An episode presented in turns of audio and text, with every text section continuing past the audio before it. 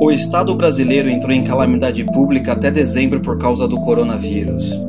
Os cidadãos entraram em pânico porque não imaginavam que o vírus poderia mudar o seu cotidiano. Supermercados lotados com pessoas em desespero para comprar álcool gel e abastecer as suas casas com suprimentos necessários para enfrentar esses dias difíceis. Os comércios fecharam as portas, as escolas pararam, as fronteiras entre os países foram bloqueadas, todos com mil e uma precauções por causa da gripe que veio da China. O mundo entrou em pânico, histeria e loucura, mas o Oliver Talk não irá parar. Continuaremos em frente, seja na quarentena, na pandemia ou em qualquer outra crise que apareça.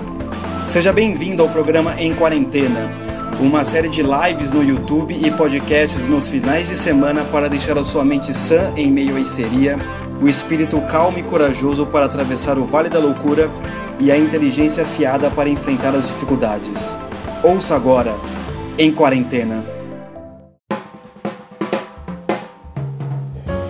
Seja bem-vindo a mais uma série em quarentena, a última desta trilogia. Estamos no nono episódio falando sobre o livro de Serkian, A Vida Intelectual. Eu sou o Luciano Oliver e hoje nós iremos continuar para finalizar aqui a nossa série sobre o livro. Óbvio que esses três episódios foram um super resumo, né? Ainda do primeiro capítulo, mas eu acredito que dá para você desenvolver todo o seu pensamento em casa sozinho, correto? Então, antes, vamos falar só um pouco, um pequeno, uma pequena recap, ai, meu Deus, uma pequena recapitulação do que nós falamos antes. No primeiro episódio, falamos sobre a vocação, ou melhor, falamos sobre a verdade. Como a verdade ela pode ser descoberta, o que é a verdade, o que é a verdade relativa, por que a verdade relativa, porque quando as pessoas afirmam que existe uma verdade relativa, já é um erro lógico por si só. Tá tudo no, no episódio número 7, se eu não me engano, correto? Em quarentena número 7. No segundo capítulo, nós falamos sobre vocação, também baseado no livro de Sertignan. O que é uma vocação? Como você pode descobri-la? Por que a vocação não está desassociada da sua profissão de agora? porque as coisas ao redor fazem parte do, dos elementos vocacionais, certo? Este no episódio 8. E hoje nós iremos falar sobre uma coisa muito interessante.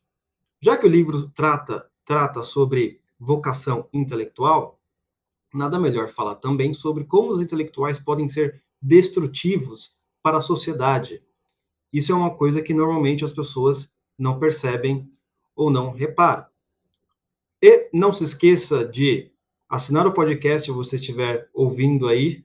E também, se você estiver vendo a live agora, por favor, clique no sininho, coloque todas as notificações e curta aí para nos ajudar, correto? Então vamos lá. É, a primeira coisa que a gente percebe é, em muitas outras profissões é que é visível tanto a sua construção quanto os seus erros. Ah, como assim é visível? eu não estou entendendo. Por exemplo, um engenheiro, correto? Se ele constrói um prédio, sei lá, uma ponte ruim, normalmente aquela ponte você vê caindo depois de um tempo. Se ele for muito competente, a ponte já nem dá certo. Lembra quantas coisas erradas foram feitas na Copa do Mundo? Ele pode construir um, prédio, só que o prédio não vai estar de acordo com as normas legais. Esse prédio pode cair. O que eu estou dizendo com isso? Existem profissões, principalmente, principalmente as profissões mais técnicas, que você consegue ver o erro, é perceptível, porque não funciona, ou está quebrado, ou foi feito de uma maneira ruim. Quando você vai cobrar, comprar um produto, por exemplo, um celular, ele não funciona, um computador e ele está com defeito, você olha ali e você percebe. É patente. Está no, na, na sua função. Você vai perceber se não está funcionando. Isso muda um pouco com as profissões que lidam com as letras. Essa não é tão perceptível assim, os erros logo de cara, correto? Eu quero ler para vocês um trecho do poeta alemão Heine. Olha o que Heine fala sobre isso. Os conceitos filosóficos nutridos na quietude do escritório de um professor poderiam destruir uma civilização inteira. Poeta alemão Heine disse isso. Lerei de novo. Ou melhor, lerei. Os conceitos filosóficos nutridos na quietude do escritório de um professor poderiam destruir uma civilização inteira. Pensa no que Heine falou, no poeta alemão. No que ele está dizendo agora. Você imagine um engenheiro ou qualquer outra profissão. Normalmente você pode trabalhar num laboratório enorme, numa oficina gigante. E aquilo que você for construir não pode prejudicar muitas vidas. Ou pode prejudicar poucas vidas. Por exemplo, você é um mecânico e você não conserta o carro direito. O carro, se Deus quiser, o defeito dele pode ser é, parar no meio da avenida. Ou, no pior dos casos, cometer um acidente.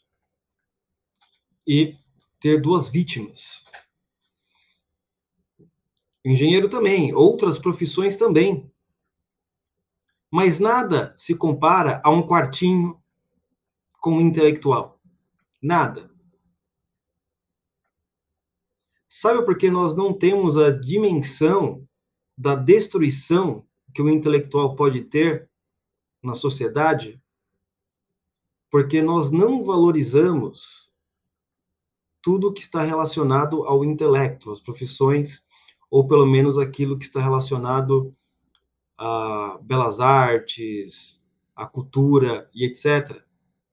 Então, tudo aquilo que eu posso ver e que pode fazer mal, é só o coronavírus que faz mal. Porque eu estou vendo pessoas sendo infectadas. É só o mecânico que não sabe construir carros que faz mal. Porque todo mundo que coloca o carro para ser consertado lá não funciona. É só aquele engenheiro é ruim porque os prédios dele caem. Percebe? Que você só consegue dar valor pra, para as coisas que você vê no imediato. Então, como existe um desprezo pelo conhecimento, logo, nós não conseguimos perceber quando um conhecimento é bom e quando um conhecimento é ruim. E nós não conseguimos notar o quão destrutivo aquela ideologia aquela filosofia? Pode ser. E quando nós notamos, é só daqui a 300 anos. As pessoas demoraram para cair em si. Estava todo mundo se preocupando com outras coisas, mais práticas, não é? Não, eu só me importo com coisas práticas. Eu não sou desses que ficam filosofando, né? Você vê, é, filosofando mesmo já virou uma palavra banal, né? O sujeito está no boteco, bebendo todas, falando um monte de coisa sem sentido. Ah, ele só vive filosofando. Banalizaram filosofar nesse sentido. Então, quando nós olhamos um, um filósofo cabeludo, barbudo, acha um cara maluco, apenas isso. Mas nós não imaginamos, de acordo com a frase do poeta Heine, o quão destrutivo as ideias desses sujeitos podem ser. Eu gosto dessa frase do Heine, é uma das minhas frases preferidas, porque ela fala exatamente, é uma coisa desproporcional. Você pode ter um exército gigante, pode ser um general, mas aquele professorzinho que está num quartinho com uma luminária, um quartinho apertado, ele começa a ter ideias, começa a elaborar sistemas de pensamentos que pode influenciar esse general que tem, sei lá, um milhão de soldados. Só que o general, ele se acha técnico. Não, nada me influencia. Muito pelo contrário. Conte dizia isso, né? São os mortos que guiam os vivos. O que, que ele quer dizer com isso? Ele quer dizer que o pensamento, as doutrinas, os sistemas filosóficos que foram criados há muitos anos regem o pensamento da maioria das pessoas. Pense, por exemplo, no nazismo. O Hitler, ele apareceu do nada? Não. Antes começar, antes os pensadores começaram a cunhar um sistema, um pensamento. Antes de Hitler ter nascido. Pense no comunismo. Antes de Stalin, Lenin, já existiam pensadores, filósofos e toda sorte de literatura, já cunhando um sistema perfeito em que os homens podem viver na paz eterna, eles dizem. Pense no fascismo, positivismo e por aí vai, todos os ismos da vida. Todos eles foram lá criados por um professorzinho, lá no seu quartinho, que ninguém dava bola, que ninguém se importava, não fazia questão nenhuma. Óbvio que eu estou falando de uma maneira alegórica aqui. Pode ser um professor, um grupo de professores. Ele poderia estar na universidade ou não. Mas, veja bem, para você ver como o poder intelectual ele é destrutivo. Quantas e quantas mazelas da sociedade brasileira vêm de ideias que surgem nas universidades, de professores, de pensadores, e entre tantas e tantas coisas. Antes de existir a ideologia de gênero, existiram o quê? Pensadores. Quase tudo que você não gosta, ou pelo menos que você acha ruim, antes de colocarem na execução, estavam lá os intelectuais, na sua, né, nos seus quartinhos, nas suas salas, com as suas escrivaninhas, tendo ideias que poderiam influenciar o mundo inteiro. Talvez o sujeito nem imaginava. Não sei, por exemplo, é, isso não posso detectar. Se alguém souber, por favor, pode falar. Até que ponto Marx imaginava que as suas ideias iriam percorrer o mundo inteiro? Até que ponto? Entendeu? Mas ele estava lá. De boa. Então, apesar de, aparentemente, no Brasil, a profissão intelectual ela ser desprezada, ao mesmo tempo que as pessoas desprezam ela, estes desprezados, entre aspas, estão aí regendo a sociedade com as suas ideias. Ah, mas como assim? Você está falando que um filósofo é político? Não, pelo contrário. O governador X, ele segue uma linha de um pensamento forjado por pensador tal. O governador Y segue tudo que o filósofo da Universidade X fala. O governador Z é fã de Paulo Freire e pretende colocar Paulo Freire em tudo. Correto? Então você vê que essas coisas elas estão aí e a gente não dá bola nenhuma, infelizmente. E o que, que isso tem a ver com o livro A Vida Intelectual, para nós finalizarmos aqui? Vamos finalizar, certo? O que, que isso tem a ver com a vida intelectual de Sertinhan? Aqui o livro. O livro fala sobre a vida intelectual e começa falando sobre a vocação intelectual. Para quem pretende seguir essa vocação. E o alerta que fica também é esse. O livro tem várias coisas práticas para você ser um bom intelectual, mas tem essas partes também que o intelectual que está vamos dizer assim, influenciado por ideias ruins, vai fazer com que a sociedade também seja ruim. Porque não tem como. Uma vez que a palavra saiu da sua boca, ela vai chegar em lugares imagináveis, seja para o bem ou seja para o mal. Então fique esse aviso para todo mundo que pretende ser um intelectual e que pretende ecoar a voz de algum intelectual e que pretende também forjar ideias, que é o mais importante. Elaborar ideias é um pouco mais difícil. Não é você conseguir elaborar alguma ideia que ninguém nunca tinha pensado antes. Mas normalmente nós ecoamos as vozes dos outros. Queremos fazer parte daquilo que está certo. Queremos dizer para as pessoas o caminho correto. E muitas vezes é o caminho destrutivo. E muitas vezes é o caminho que, como diz o poeta Heine, os conceitos filosóficos nutridos na quietude do escritório de um professor poderiam destruir uma civilização inteira. Certo? Então, vamos finalizar por aqui. Eu vou já ver os comentários e as perguntas.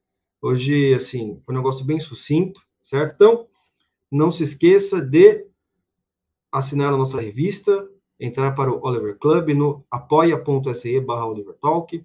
O link vai estar aqui na descrição do YouTube e do podcast também. Não importa onde você esteja ouvindo, lá você vai ter. Você vai poder entrar num grupo de pessoas que estão estudando, é, vai ganhar podcasts exclusivos e a nossa revista, né? A última revista foi sobre Jordan Peterson, muito boa por sinal. É, não se esqueça de assinar a nossa lista de e-mail, é muito importante que você assine a lista de e-mail, justamente para você saber o que está acontecendo. Nós não mandamos spams, não vamos ficar com propaganda, ó, assine isso, compre isso, compre aquilo, não. É, vamos mandar os nossos podcasts, os nossos produtos. E se tiver um produto pago, a gente também manda, mas a maioria sempre vai ser isso, né? E também não esqueça de assinar o canal do Telegram. Se você não gosta de e-mail, tem o canal do Telegram aí embaixo na descrição. Correto? Eu irei ver as perguntas aqui, os comentários. É, o pessoal mandando boa noite, tudo bem? Obrigado. É, nunca reparei ni, nunca reparei isso, destrutivo. Augusto é Augusto os intelectuais eles normalmente são mais destrutivos do que o engenheiro.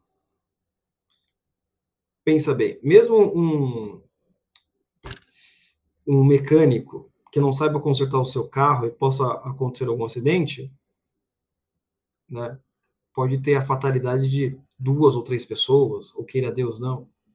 Mas pensa no comunismo, por exemplo. É infinitamente maior. Até o engenheiro que, de maneira irresponsável, construiu um prédio errado e ele caiu, é uma pena. Dezenas de vidas, espero que não estejam no, no prédio, terão apenas prejuízos financeiros, ou talvez fatalidades, mas nada se compara ao nazismo. Entendeu? Só que quando a gente pensa nesses dois conceitos, nessas duas ideologias, nós pensamos no representante, representante político maior.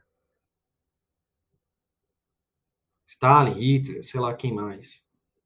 Nunca nos seus ideólogos, nos seus filósofos, certo?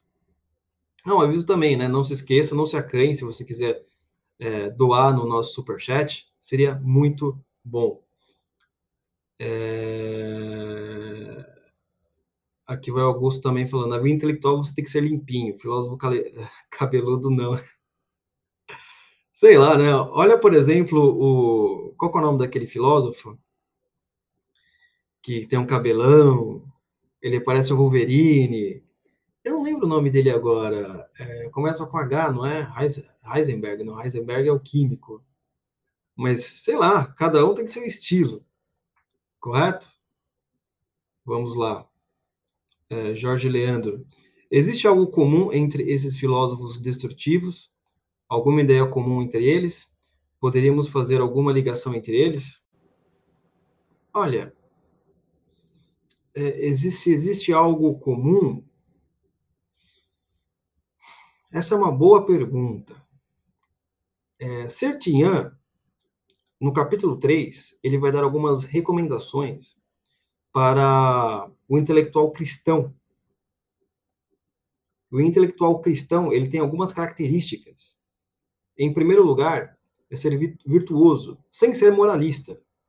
Não é tentar ser virtuoso, sem ser um moralista hipócrita. Né? O que é um moralista hipócrita? É o sujeito que só fala de ideais, ideais, que todo mundo tem que seguir grandes ideais, e sempre na vida pessoal está cometendo uma coisa errada ou outra, né? Então, vai ter algumas características importantes para o intelectual cristão, que é, em primeiro lugar, antes de é, fazer qualquer coisa, é realmente seguir as regras morais, ou tentar aplicá-las na própria vida. Por quê? Isso vai ser importante no próprio desenvolvimento do intelecto. Uma imaginação corrompida pode forjar ideias corrompidas que não estejam de acordo com aquilo que Sertinha fala, não esteja de acordo com a verdade. E veja bem, nessa definição aqui, é, não existe ideias neutras. Sempre existem ideias boas e ruins. Por quê? Da mesma maneira como existe o bem e o mal. O mal não é separado do bem. Como dizem alguns, né? Alguns lugares falam que, na verdade, o bem e o mal são duas entidades totalmente diferentes. Não, muito pelo contrário. Partindo desse entendimento, o mal, ele é uma corrupção do bem. Sempre existiu o bem, o verdadeiro bem. Aí o mal, ele é uma corrupção do bem. Então, por exemplo, uma mentira, o que, que é senão você não contar a verdade ou corromper a verdade? Melhor, melhor assim, corromper a verdade. Então, se você pensar em tudo o que existe de mal, ou aquilo que nós podemos, que a tradição cristã chama de vícios, tem as virtudes, tem as virtudes e os vícios. Os vícios são a corrupção das virtudes. Então, por que eu estou explicando isso? Porque Sertilhan, ele vai falar que o intelectual cristão, ele tem que seguir as virtudes para que as suas ideias possam ser apuradas, possam ser dimensionadas a partir das virtudes cristãs. Que seja o seu guia para você não criar ou forjar ideias que corrompam a sociedade. Talvez, isso daqui é um talvez, talvez o que existe de comum entre filósofos e pensadores destrutivos é que eles estão com as ideias que, vamos dizer assim, o, o vai falar que são corrompidas. Então, se o cara não acredita na verdade, por que ele vai buscar a verdade? Logo, portanto, toda a verdade é relativa. Ele pode trabalhar todo o sistema filosófico dele pensando que a verdade é relativa pensando que tudo na vida não tem um valor. Tudo é material. Aí ele vai criar tudo materialista. Né? Pensa só, leia depois os pensadores é, materialistas da linha darwinista, que o livro do Paul Johnson vai falar muito. Tem um livro do Paul Johnson muito bom chamado Darwin, ou a História de Darwin. Eu sei que alguma coisa Darwin, a biografia de Darwin, escrito do Paul Johnson. E lá ele vai mostrar uma série de pensadores que achavam que pegaram a ideia de Darwin, ou pelo menos a ideia não original, e transformaram aquilo num sistema social. Logo, portanto, todos aqueles que não são evoluídos o suficientes devem ser exterminados. E gerou durante o mundo uma série de genocídios. Desde que ah, o sujeito lá tem síndrome de Down, ah, mata, né? mas não nesse sentido, esqueci lá com a injeção, não lembro o nome agora. Ah, jeito aqui não é muito bem desenvolvido. Pode ser isso.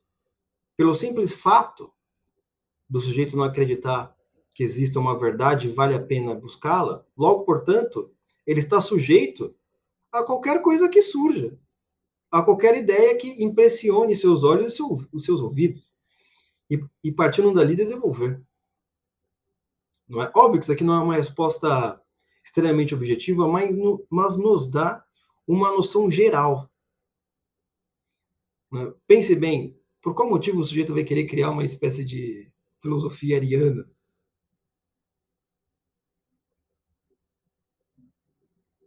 Por qual motivo o sujeito vai querer criar um, um pensamento né, de classes e por aí vai? Uh, vamos então descer. É Douglas Daniele, talvez a ideia de uma utopia, o que torna uma distopia. É, uma utopia, normalmente, assim, principalmente no pensamento contemporâneo, ela está ligada a uma sociedade do amanhã não uma sociedade que não possa acontecer. Então você veja bem, essa é a própria ideia do socialismo comunismo. Né? Então, assim, ah, é uma utopia. Tudo bem, mas vamos tentar executar essa, essa utopia. Enquanto nós não a, a executarmos, nós vamos continuar tentando. E se morrer milhares de pessoas no processo, é culpa do amanhã, que não chegou, não, aconteceu alguma coisa de errado. Exatamente, Douglas. Vamos para o próximo. É... Oliver, um escritor pode ser um intelectual? E quais seriam os efeitos nocivos de um escritor mar marxista? Bem, é, no primeiro episódio eu disse que o conceito mais comum de intelectual é um sujeito que trabalha com as ideias, ele trabalha com as ideias e ele é um sujeito público. É o conceito mais comum. Então, vamos dizer assim, um professor que está na mídia, um intelectual público, né? um professor que está na mídia, um pensador, é um sujeito que necessariamente trabalha com ideias. Isso na questão de profissão apenas. Óbvio que existem muitas definições, mas na questão de profissão, o que é um intelectual? Profissionalmente falando, é um sujeito que trabalha com as letras, com as ideias. As ideias é o ganha-pão dele. Da mesma maneira que um médico, ah, porque o jeito, ah, ele cura as pessoas, trabalha no hospital, etc. É o ganha-pão dele. Logo, o intelectual, nesse sentido de profissão, de profissão apenas, é uma pessoa que trabalha com as letras. Então, um escritor, nós temos vários escritores que são intelectuais nesse sentido. Um escritor, um jornalista, ele pode ser, um escritor de romance, etc desde que ele também faça da, das belas letras a sua, sua profissão, não é? No entanto, um alerta, como eu falei no primeiro episódio, para quem está de sopetão. É, Sertinhan, no livro A Vida Intelectual, ele vai dar um conceito mais ampliado. Intelectual não é somente aquele que transformou, que transformou as ideias em profissão mas é aquele que também está buscando a verdade, tem alguns elementos aí. Eu aconselho a você ver o episódio número 7, que foi o primeiro que nós falamos aqui, e o, e o 8. Tá? Para não achar que essa ideia de ser artiliano. Não. Existe essa ideia, existem mais coisas envolvidas, não é? é e quais seriam os efeitos nocivos de um escritor mar marxista? Veja bem, os efeitos nocivos para quem? na verdade, é porque existiram grandes escritores marxistas. Aí nós temos que definir, basicamente, o que, que é um efeito nocivo. Se é pro escritor ou se é para quem está ouvindo. Aí você pode me perguntar, tá, quais são os efeitos nocivos de um escritor conservador?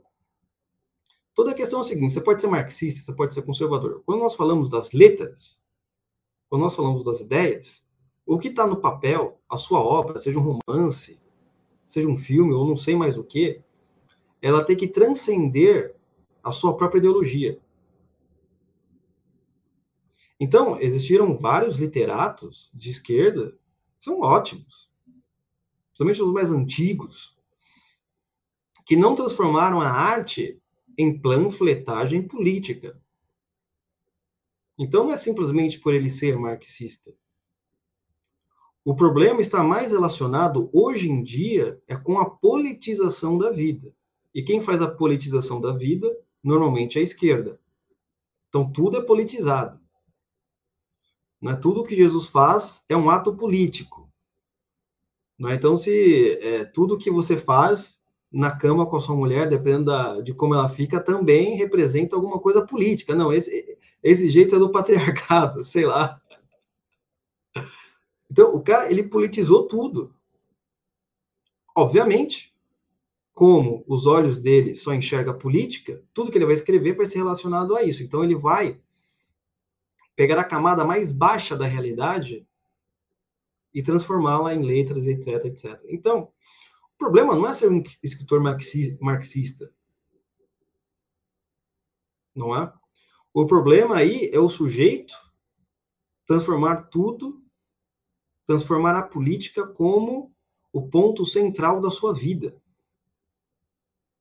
Isso pode atingir, pode atingir marxistas e outras pessoas. Isso não é exclusividade deles. E nunca foi. Entendeu?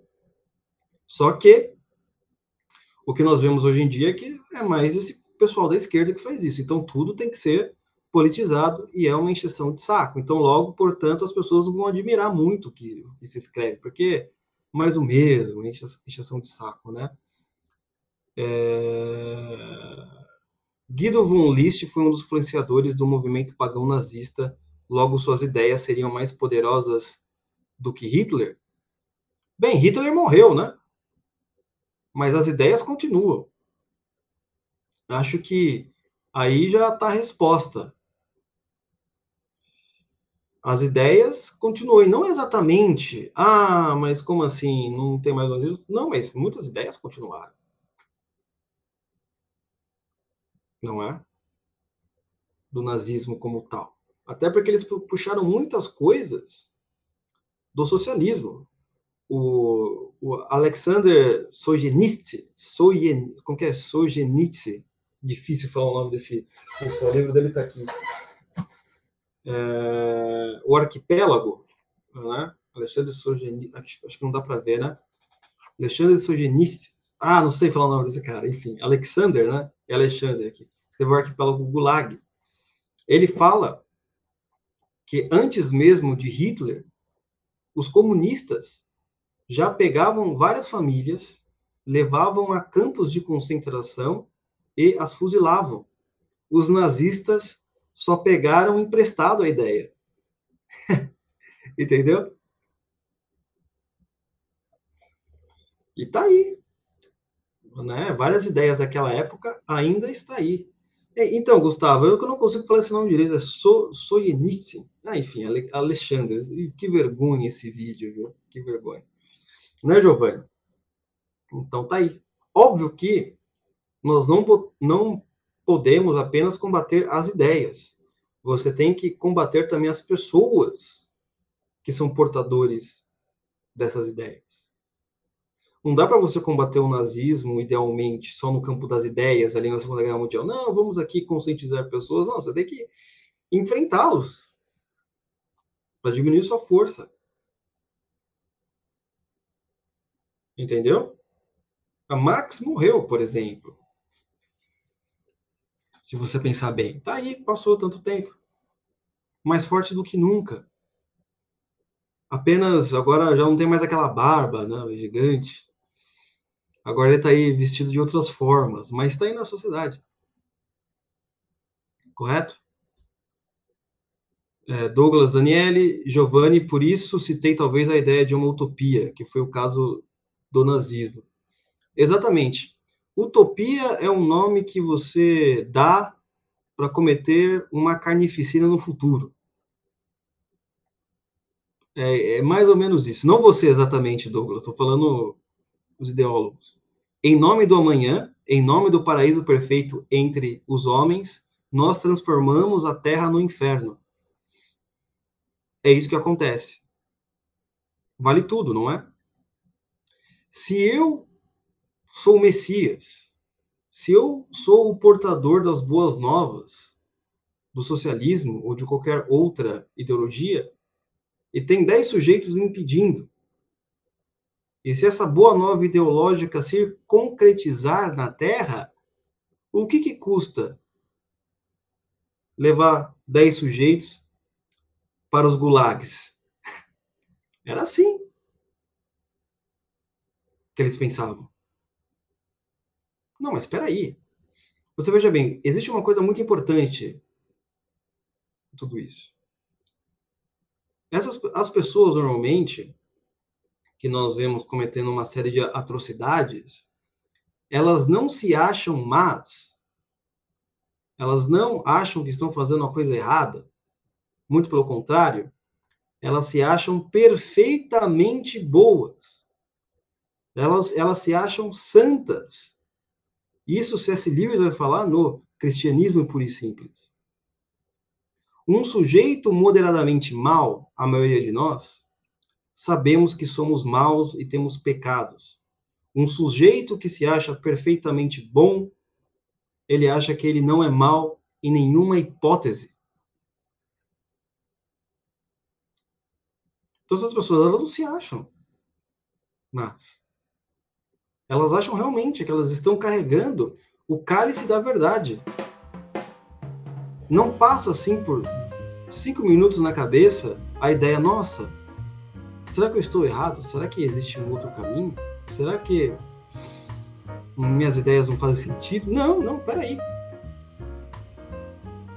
Já que não existe mais Deus no céu, Deus foi destronado, dizem os intelectuais, então não existe ninguém que possa dar um padrão moral para os homens. Logo, quem inventa o padrão moral sou eu, ou quem eu admiro.